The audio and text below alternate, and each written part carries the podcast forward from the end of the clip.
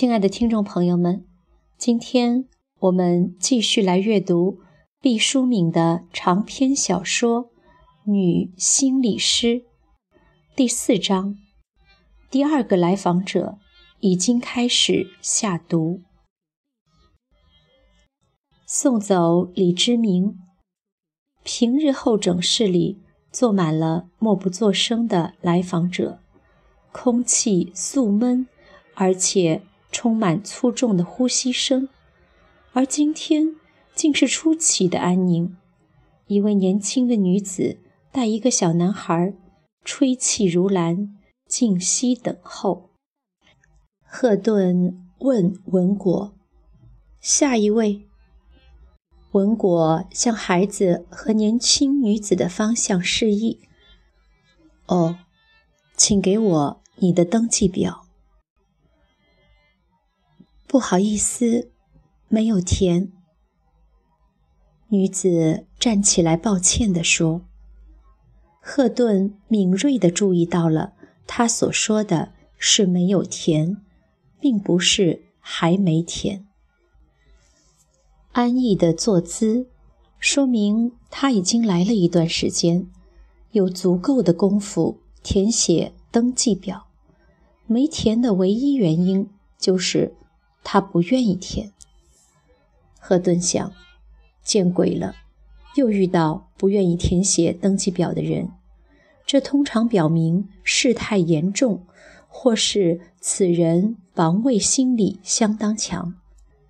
这种人就像夜里寻觅水源的野兽，既想寻求到帮助，又不愿留下任何的踪迹。赫顿理解他们，不过通常的做法是在表格上造假，胡乱填写姓名、地址。电话号码等等资料，只在咨询室友一栏里直言相告。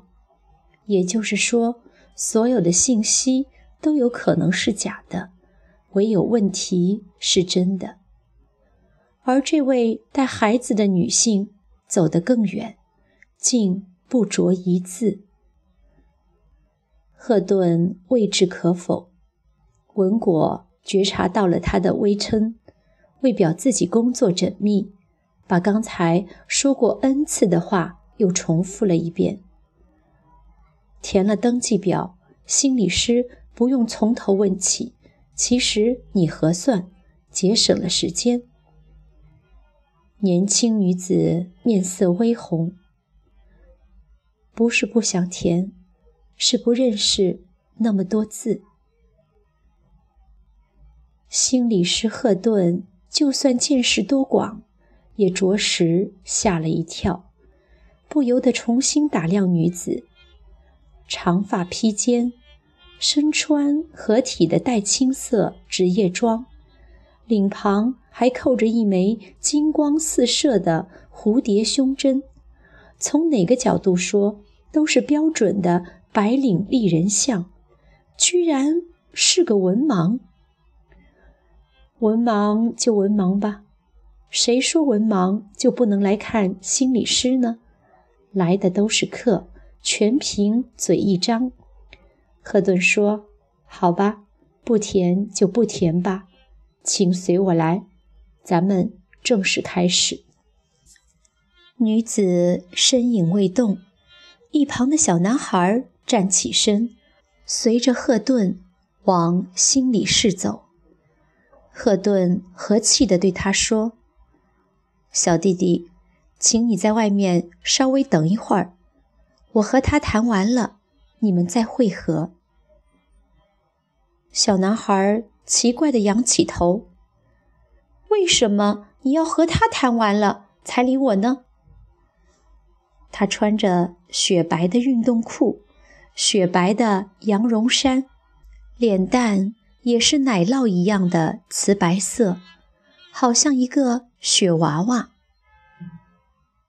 因为我们这是工作啊，赫顿耐心地解释。为什么和我谈就不是工作了呢？因为赫顿一时语塞，他不想在工作尚未开始时，就在无干人员处分神，递眼神给年轻女子，示意她赶快跟上，以结束这无谓的耽搁。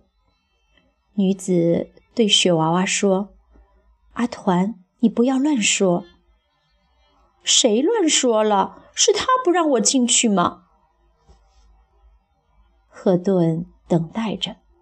他至今也没搞清女子和孩子的关系，说是母子年龄不符，说是姐弟面貌不像。好在这也不是什么重要事儿，毕竟年轻女子的问题不会因这小孩而引发。他们的关系看起来不错。赶快进去，我开始计时了。文果。指了一下墙上的挂钟，雪娃娃大摇大摆地跟着赫顿走进了心理室。赫顿很奇怪：“你怎么进来了？”阿团说：“本来就应该我进来。”说着，黑白分明的眼珠叽里咕噜地巡视心理室的陈设，然后。很有礼貌地问赫顿：“心理师，我坐哪儿合适？”赫顿回了一句：“你先随便坐。”转身出了心理室的门，问文果：“到底是谁咨询？”“就是他呀，阿团。”“谁让他来的？”年轻女子赶紧站起身来说：“年轻女子说，阿团是我们老板的独生儿子，我是老板的秘书。阿团要来看心理师，老板就把这个任务交给了我，我是陪同他的。原来是这样。”赫顿重新进入心理室。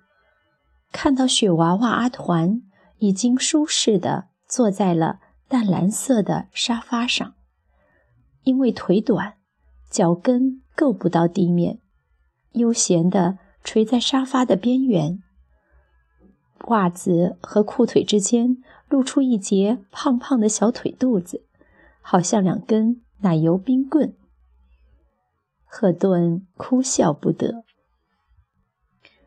我怎么称呼你呢？赫顿按照对一般成人那样开了眼，他一时吃不准，面对这样幼小的来访者，该采取怎样的态度？最简单的方法就是一视同仁。他们都叫我阿团，我的大名叫周团团。在阿团的身上有那种。被宠坏了的孩子的随意，他们从小受到溺爱，理所当然的认为所有的人都有义务对他好。周团团，你到我这里来有什么事儿吗？赫顿决定称呼这个孩子的大名，有些许的悲哀，因为这个小家伙出了钱，正确的讲是他老子出了钱。只要是客户，他就要郑重其事的对待。也许这个孩子只是来寻开心呢。刚才趁你不在的时候，我把你的这间屋子详细的侦查了一下。你墙壁上的这面镜子不是普通的镜子，它是一副单面镜。在外国间谍片里，常常有这种镜子。警察们可以在另一侧真看到犯人们的一举一动。我没冤枉你，你的镜子就是这样吧？周团团天真而狡黠地问。他的小拳头紧紧地握着，像粉色的蓓蕾。这是心理室的秘密。长久以来，赫顿不知道有多少来访者。发现过这个秘密，但从来没有人当面问过他。赫顿看着周团团清澈如洗的淡蓝色眼白，觉得任何敷衍都是犯罪。他说：“你侦查的很对，这就是一面单面镜，在镜子的那一边可以看到我们。单面镜的那一面是锁着的，不是谁想看就能趴在那边看。如果没有我的允许，当然了，也一定要征得你的同意，否则谁也不能在。”单面镜的那一边，偷看我们俩。这么说，咱们是安全的啦。周团团高兴的几乎从沙发上蹦下来。我保证你的绝对安全。周团团很开心，索性和盘托出。我还发现你们这里有窃听偷录设备。他指指沙发扶手下侧，要不是顾及仪表，赫顿几乎捶胸顿足。心理式的精心安排，在这个小机灵鬼面前原形毕露，不堪一击。现在的孩子浸泡在电子世界里，智商超拔者已修炼成精。赫顿不敢敷衍，索性全盘招了。是，你观察得很细致，这里有你所说的窃听和偷录设备，我们也没有做特别周密的伪装，只是略微隐蔽了一些。不过你放心，他们现在都是关闭的。正确的说，他们应该叫录音录像设备，是为了工作需要。而装备的，如果没有你的允许，这些都不会使用。其实，在登记表的注意事项里都说得很明白了，只是你没有填表，所以没看到。赫顿不敢小看这个两条小腿都蹬不到地面的来访者，事无巨细地解释着：“那不是我的过错。”是安阿姨的失误，她看了注意事项，却没有传达给我。好了，有关设备的问题是不是到此为止？咱们进入正题吧。赫顿说：“他是一个有操守的心理师，进入心理室后的每一分钟，都是来访者用金钱买下的时间，童叟无欺。”他要尽快投入工作。周团团意犹未尽，环顾四周说：“你敢保证咱们的谈话是绝对秘密的？”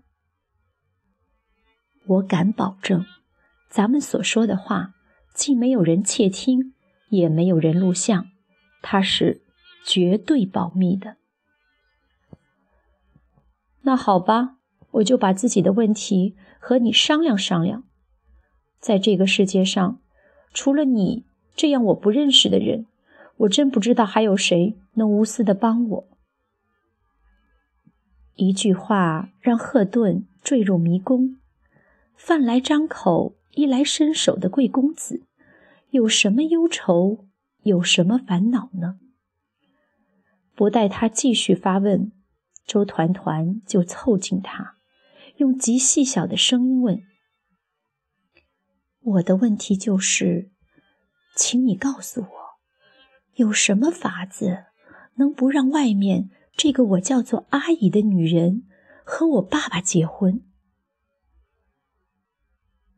问题之严峻，连赫顿都不由自主地看了看紧锁着的房门。这屋子的隔音设备。应该是不错的吧。我爸爸和我妈妈离婚了，他们各自都有了第三者，我也没有办法。我是他们的开心果，是他们之间唯一的纽带。我一一直在等他们回头，可是门外这个女人是我爸爸的秘书，她先下手为强了，天天围着我爸爸转，问寒问暖的，把我爸爸给感动了。他们在商量结婚的事了。你说，他们要是结了婚，那我爸爸和我妈妈复婚就再也没有希望了，我就没有爸爸，也没有妈妈了，或者说，我就会有两个爸爸加两个妈妈。爸爸妈妈这种东西，一样一个最好，不能太少，也不能太多，多了少了都是悲惨的事儿。我不知道我该如何阻止他们。我爸爸是一个脾气很暴的人，要是看出我想阻挠他结婚的意思，会完全不顾我的反对，更快结婚的。所以，我只能假装和安阿姨好。才能够探听到他们的真实动向。我也不能和我妈妈商量这事儿，因为我妈要是一听我爸结婚了，她也会加快步伐嫁人，我面临的形势就更复杂了。我只有求助一个外人，这个人能明白我的意思，还能帮助我解决困难，还得能保密。我从电视里知道。心理医生就就是帮人忙的，我就跟阿姨说要去看心理医生。阿姨现在想跟我爸爸结婚，可会讨好我了。我说什么就是什么。我让阿姨把您今天上午所有的时间都预定下来了，她是用不同的人名定的，要不您的这里工作人员不干，所以。心理师阿姨，您不用忙，今天上午所有的时间都是咱们的，您就帮我想个好法子，让门外这个女人离开我爸爸吧。我想了半天，只有一个办法，就是让屋外的这个女人死掉。如果她死了，就不能和我爸爸结婚了。告诉你一个秘密，我已经开始给安阿姨下毒了。